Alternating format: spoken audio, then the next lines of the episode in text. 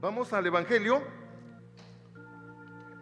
capítulo 4, versículo 18, cuando Jesús empieza su ministerio, dice, el Espíritu del Señor está sobre mí, por cuanto me ha ungido para dar buenas nuevas a los pobres, me ha enviado a sanar a los quebrantados de corazón, a pregonar libertad a los cautivos, vista a los ciegos, a poner en libertad a los oprimidos y agrega en el versículo 19, a predicar el año agradable del Señor.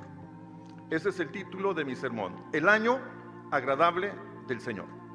Padre, en el nombre de Jesús, nos presentamos humildemente delante de ti, reconociendo nuestra insuficiencia, pero sabemos, Señor, que tu palabra es viva y eficaz, que tu palabra es poderosa, que tu palabra es como semilla, Señor, que se siembra en los corazones. Ahora te suplicamos que permitas que tu Espíritu Santo use la palabra de tal manera que nos edifique, que nos anime, que nos estimule y si es necesario nos desafíe.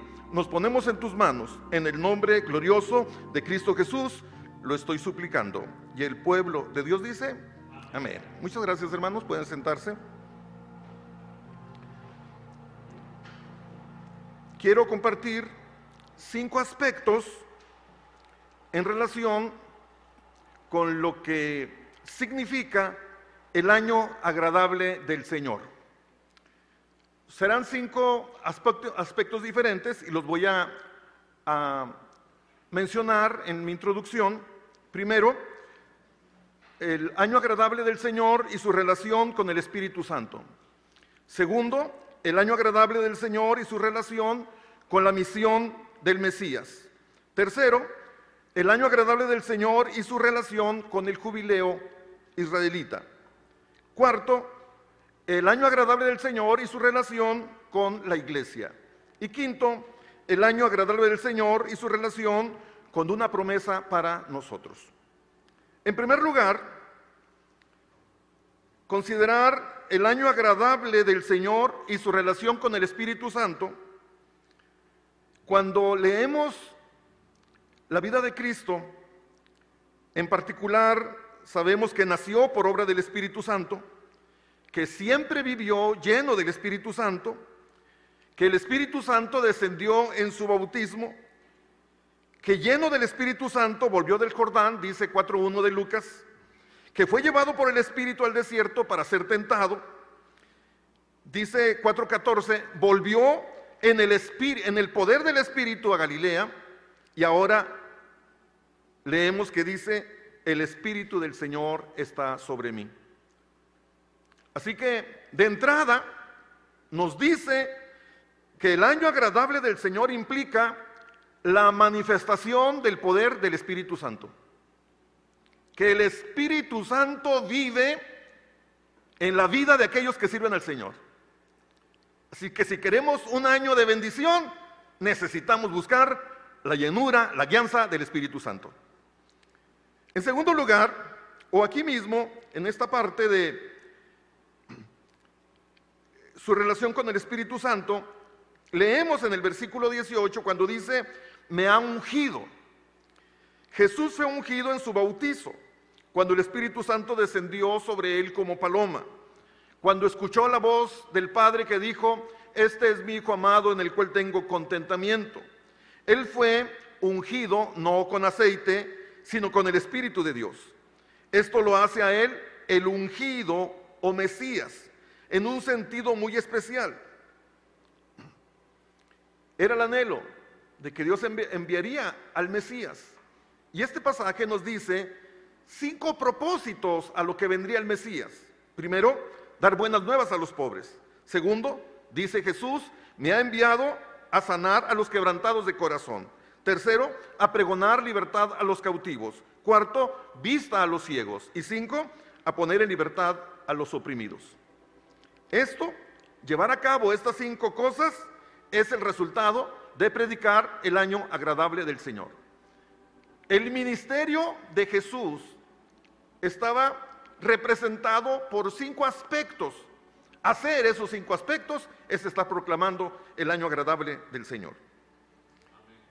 El año agradable del Señor y el daño múltiple, el daño quíntuple del pecado. Cuando dice, me ha ungido, en esta profecía, el Mesías anunció que él vino a sanar el daño quíntuple que trae el pecado. El pecado causó gran daño, por lo que debe haber una gran obra de redención.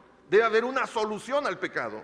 Y entonces el efecto múltiple que hace el pecado tiene que ver con el efecto quíntuple que hace el Mesías. El Mesías vino a deshacer las obras del diablo, vino a redimirnos de la maldición del pecado. El pecado empobrece y entonces Cristo vino a dar buenas nuevas a los pobres. El pecado provoca dolor en los corazones quebrantados y entonces Cristo vino a sanar a los quebrantados de corazón. El pecado cautiva y esclaviza a las personas y entonces Cristo vino a, pregonar libertad a los cautivos.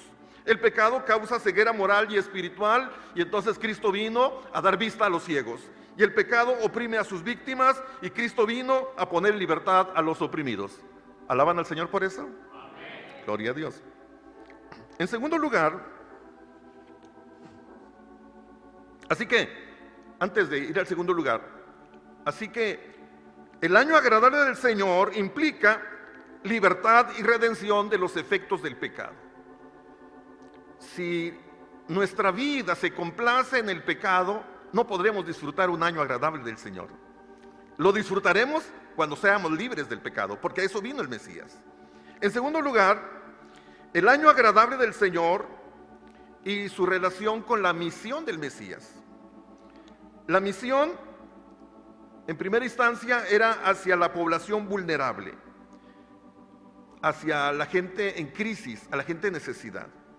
A mí me impresiona ese texto de Pablo cuando dice, Dios justifica al impío. Es decir, que la única manera en poder recibir la justificación de Dios, tengo que reconocer que soy impío.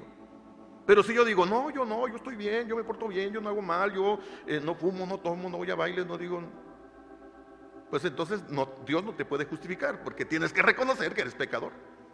Para que Dios nos justifique, tenemos que reconocer que somos impíos. Y entonces Jesús vino, Jesús habla de su misión hacia los pobres, los cautivos, los ciegos, los oprimidos, categorías que incluyen a la gente por la que Él se preocupa. Dar buenas nuevas a los pobres. El pecado empobrece y el Mesías trae buenas nuevas a los pobres. Sanar a los quebrantados de corazón el pecado quiebra corazones y el Mesías tiene buenas nuevas para los quebrantados de corazón. Pregonar libertad a los cautivos, el pecado cautiva a las personas y las esclaviza y el Mesías viene a dar libertad del pecado. Cuando dice vista a los ciegos, el pecado nos ciega y el Mesías viene a sanar nuestra ceguera moral y espiritual. Cuando dice a poner en libertad a los oprimidos, el pecado oprime a sus víctimas y el Mesías viene a traer libertad a los oprimidos. Así que la misión del Mesías, a veces nosotros decimos, busqué a Cristo o encontré a Cristo. Pues es una, una expresión, pero realmente Cristo no estaba perdido para que nosotros lo anduviéramos buscando a Él o para encontrarlo a Él. Los perdidos éramos nosotros. Y Él vino a buscar y a salvar lo que estaba perdido. Nos encontró como a la oveja perdida, nos abrazó, nos cargó en sus hombros y al redil nos llevó. El año agradable del Señor implica ayudar a la población vulnerable que vive en crisis. Cuando yo tengo esa compasión y siento esa misión de ayudar a otros en necesidad, entonces estoy viviendo el año agradable del Señor. El año agradable del Señor, en relación con la misión del Mesías, la triple dimensión de la misión del Mesías. Cuando digo triple, tiene su cumplimiento físico, espiritual y escatológico. Esta promesa del año agradable del Señor tiene un triple cumplimiento, físico, espiritual y escatológico. Cuando dice, para dar buenas nuevas a los pobres, ¿son solamente pobres económicamente y no espiritualmente? A los dos implica. Cuando dice, pregonar libertad a los cautivos, es solamente cautivos que están en la cárcel o cautivos por el pecado o cautivos por la opresión. Jesús vino a libertar a las personas.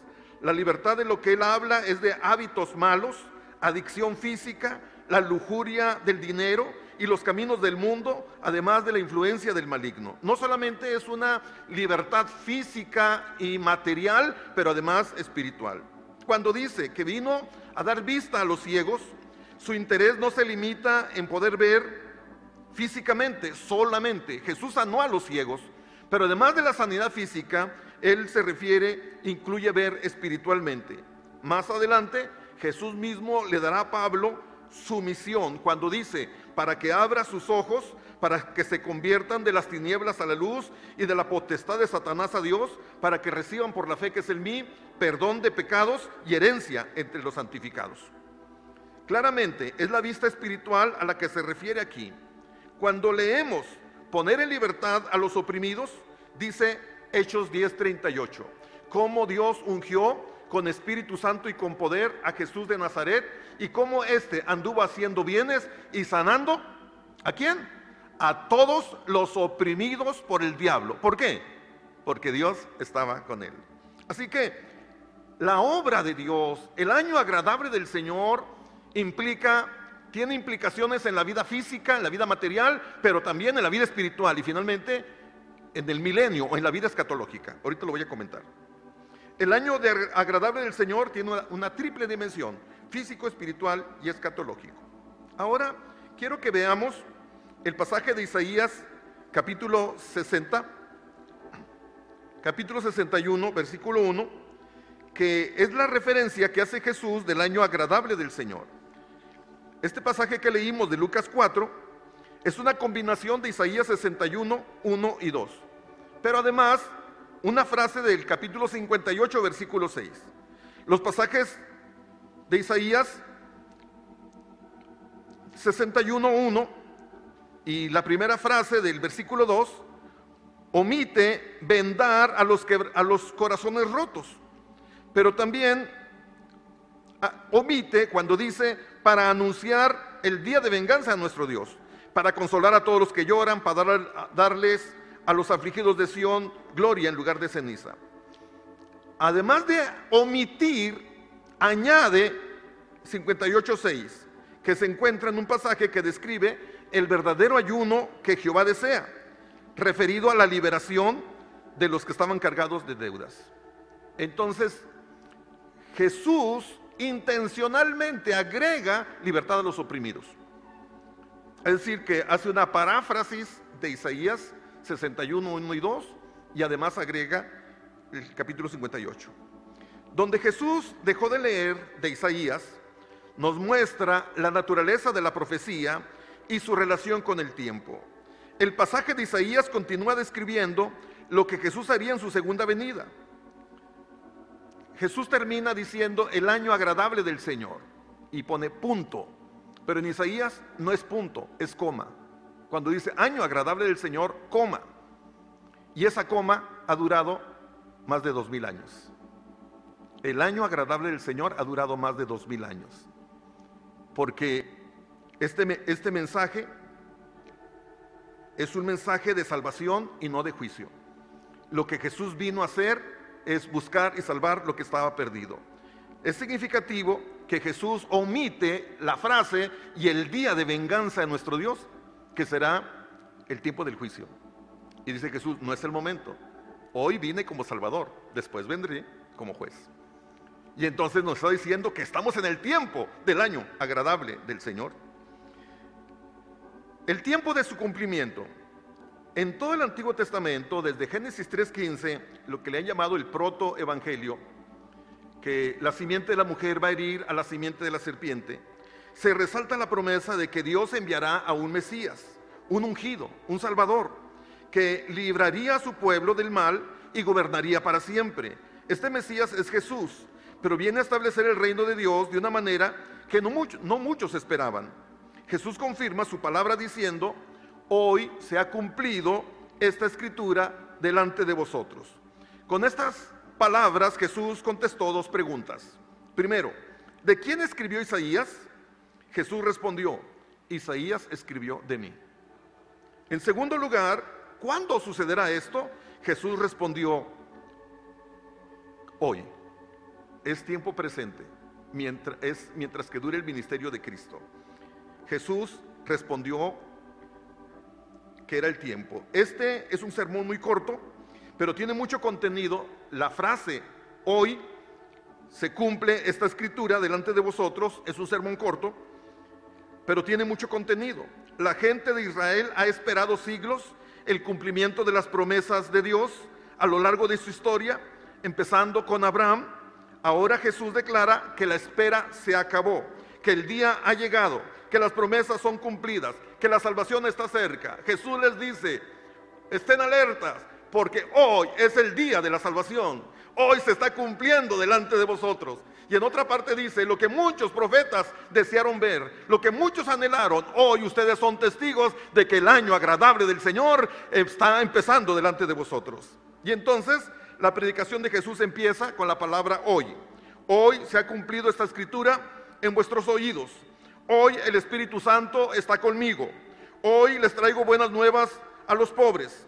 Hoy hay bálsamo para los quebrantados de corazón. Hoy proclamo libertad a los cautivos. Hoy ofrezco vista a los ciegos. Hoy ofrezco libertad a los oprimidos. Este es el ministerio de Cristo. Y esto es lo que Cristo quiere hacer con los que le buscan. Así que el año agradable del Señor es para hoy. Es una promesa vigente para nosotros. En tercer lugar, quiero que veamos el año agradable del Señor y su relación con el jubileo. El jubileo es un año en que se cancelan todas las deudas de toda la nación por un plumazo. Es como decir borrón y cuenta nueva. Y nadie debe nada a nadie. Todo un paraíso para los pobres endeudados.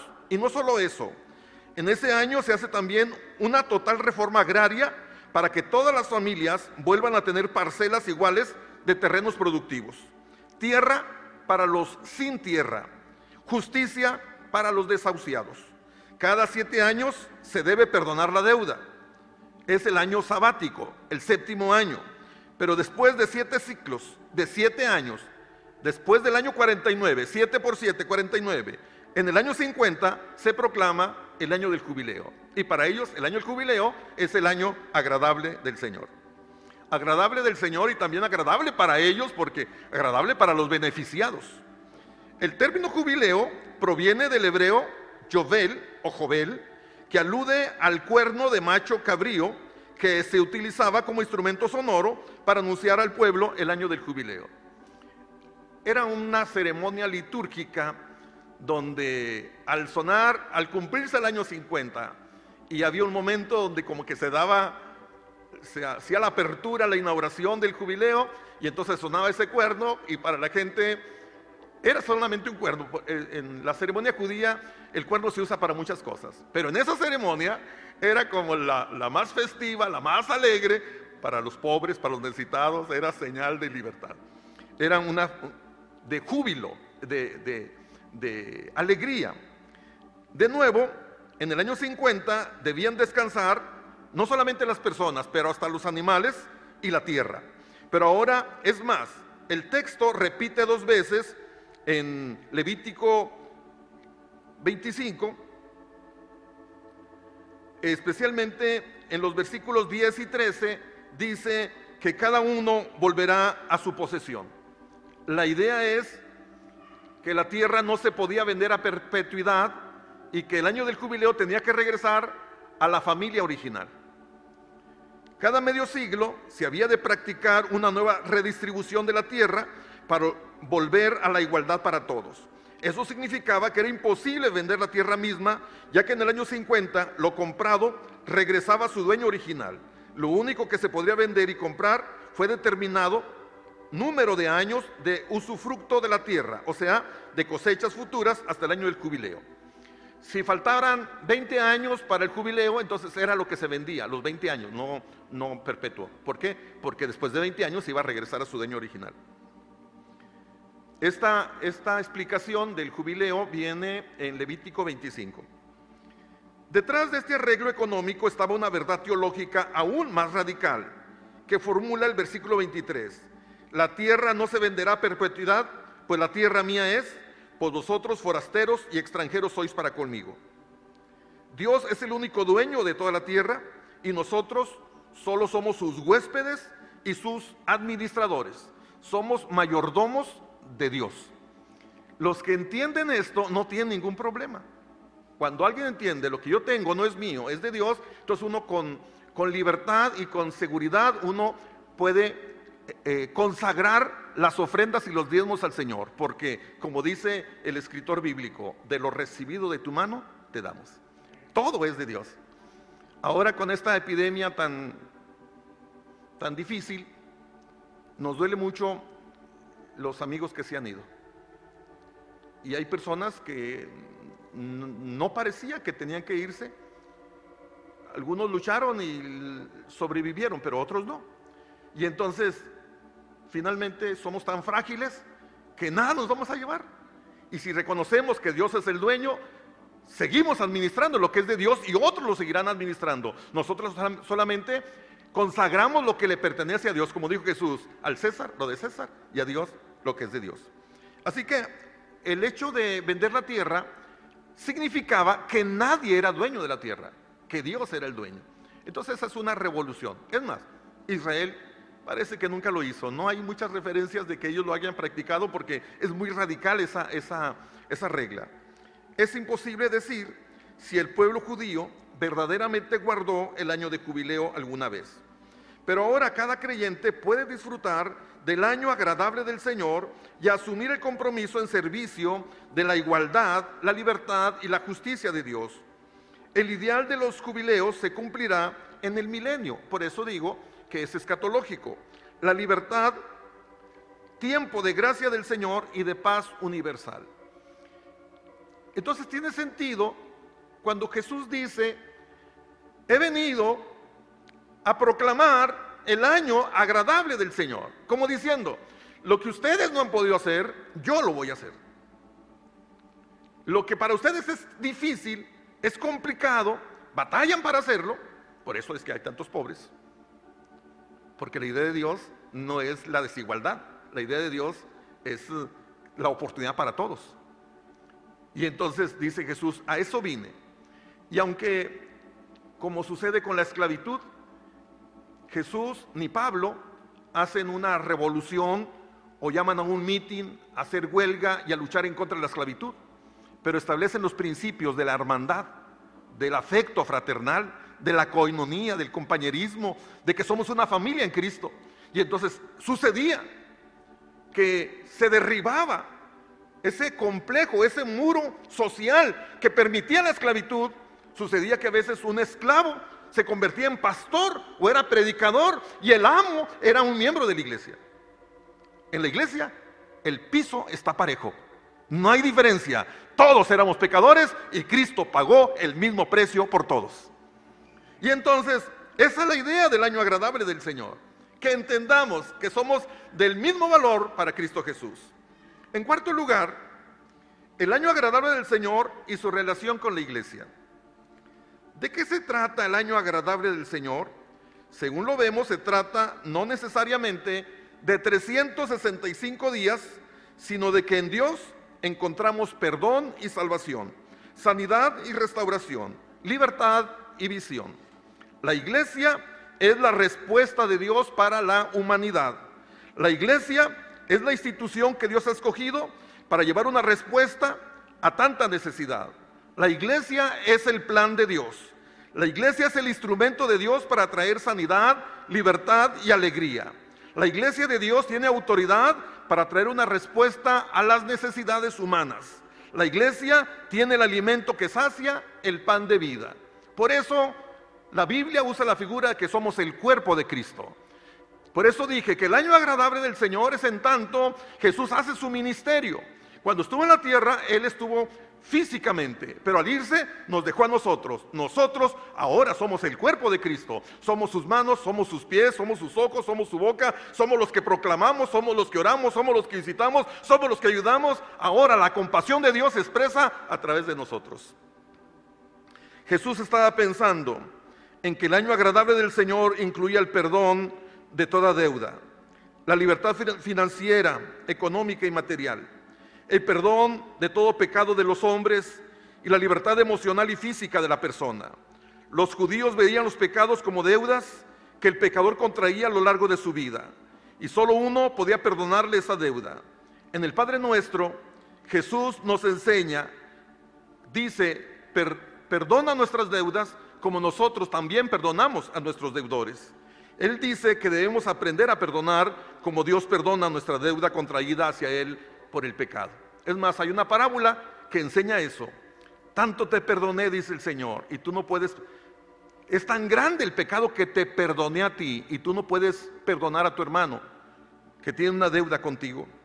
Ahora bien, ¿cuáles son esas deudas que debemos perdonar este año o el que viene? ¿Hay alguien que te debe algo? Puede ser algo físico, emocional o espiritual y por alguna razón no ha podido pagarte. ¿Estarías dispuesto a, perdonarle esa deuda o a darle un plazo bastante conveniente? Otros tal vez necesitan salir de una mala racha económica. No tienen trabajo, están sin dinero, sin comida, pensativos sobre el futuro. ¿Hay alguien que ha pecado contra ti y le, y le estás guardando rencor de manera indefinida? ¿Quisieras perdonarle como Dios te perdonó a ti?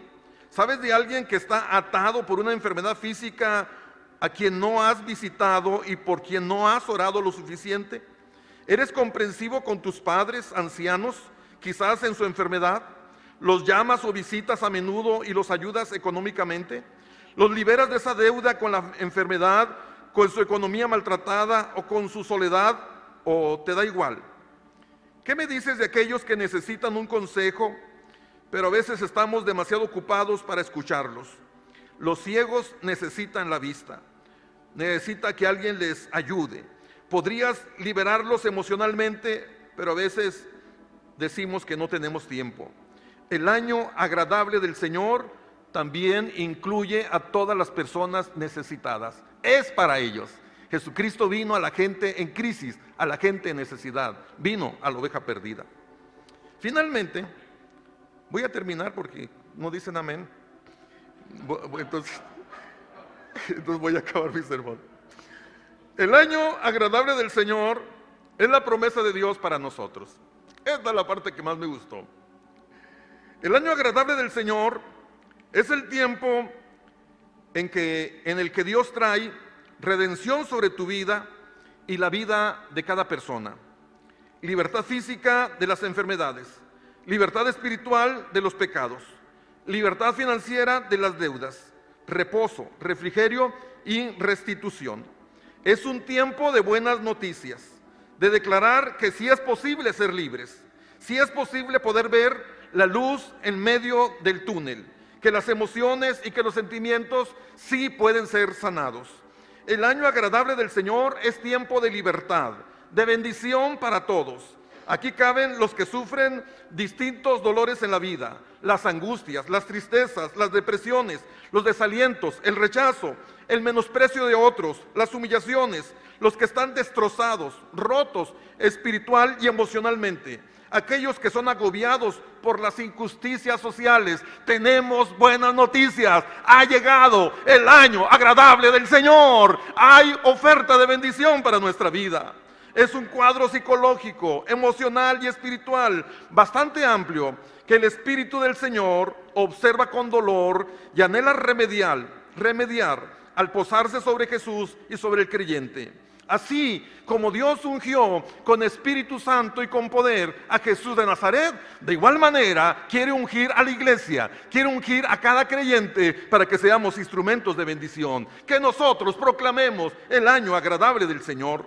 Nos duele el drama de los que son esclavizados por los vicios, los que están poseídos por el maligno, los que sufren el azote de una enfermedad crónica y difícil de sobrellevar. Podríamos comenzar por los de nuestra casa.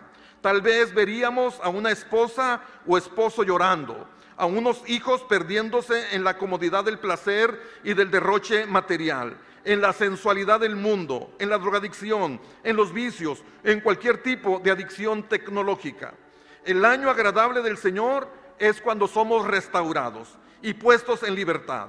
Es el tiempo cuando Jesús interviene a nuestro favor. Es el tiempo del compromiso para servir, para alabar, para adorar, para buscar y obedecer al Señor.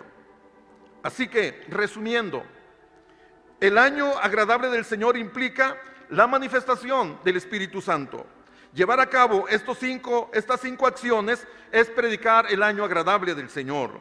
El año agradable del Señor implica libertad y redención de los efectos del pecado. El año agradable del Señor implica ayudar a la población vulnerable que vive en crisis. El año agradable del Señor tiene una triple dimensión, físico, espiritual y escatológicamente. El año agradable del Señor tiene que ver con la salvación y no con el juicio. El año agradable del Señor es para hoy, es una promesa vigente para nosotros. El año agradable del Señor es un anticipo de su cumplimiento futuro. Dios quiere usar nuestra vida para proclamar el año agradable del Señor. El plan de Dios es que sus hijos disfrutemos los beneficios que Él nos ofrece en la oferta del año agradable del Señor. ¿Cuándo empieza? No empieza el 1 de enero, empieza en el momento que usted se decide, empieza en el momento que usted busca a Dios. Así que no solamente es que nosotros busquemos a Dios, que hagamos un compromiso con el Señor, que hagamos compromiso como iglesia, pero además le podemos hacer un año agradable a otro que conozca de Cristo. ¿Quiere inclinar su rostro, por favor? Padre de la Gloria, en el nombre de Jesús, en esta noche, Señor, te damos gracias por tus bendiciones en nuestra vida. Gracias, Padre, por venir a proclamar el año agradable del Señor. Gracias, Señor, por tu promesa de estar con nosotros para siempre. En el nombre de Jesús, Padre, te suplicamos. Te suplicamos, Señor, que vengas a bendecir nuestra vida. Que estos cinco aspectos, dar buenas nuevas a los pobres, sanar a los quebrantados de corazón, pregonar libertad a los cautivos, dar vista a los ciegos, poner en libertad a los oprimidos, que puedan ser cosas, Señor, que nosotros podamos disfrutar, promesas que podamos, Señor, tomarlas y apropiarnos de ellas. Señor, gracias por tu promesa de querer ayudarnos y bendecirnos, de estar a favor de nosotros y hacer de nuestra vida el año agradable por tu presencia. También, Señor, te agradecemos el desafiarnos para usar nuestra vida, para llevar este mensaje a otras personas que puedan disfrutar el año agradable de tu presencia. Que tu bendición sea sobre tu pueblo. Toca cada vida. Bendice, Señor, a tus hijos. Bendice al que te busca, como está escrito en tu palabra. Y me buscaréis y me hallaréis, porque me buscaréis de todo vuestro corazón. En el nombre de Jesús lo estamos suplicando. Amén, Señor. Amén.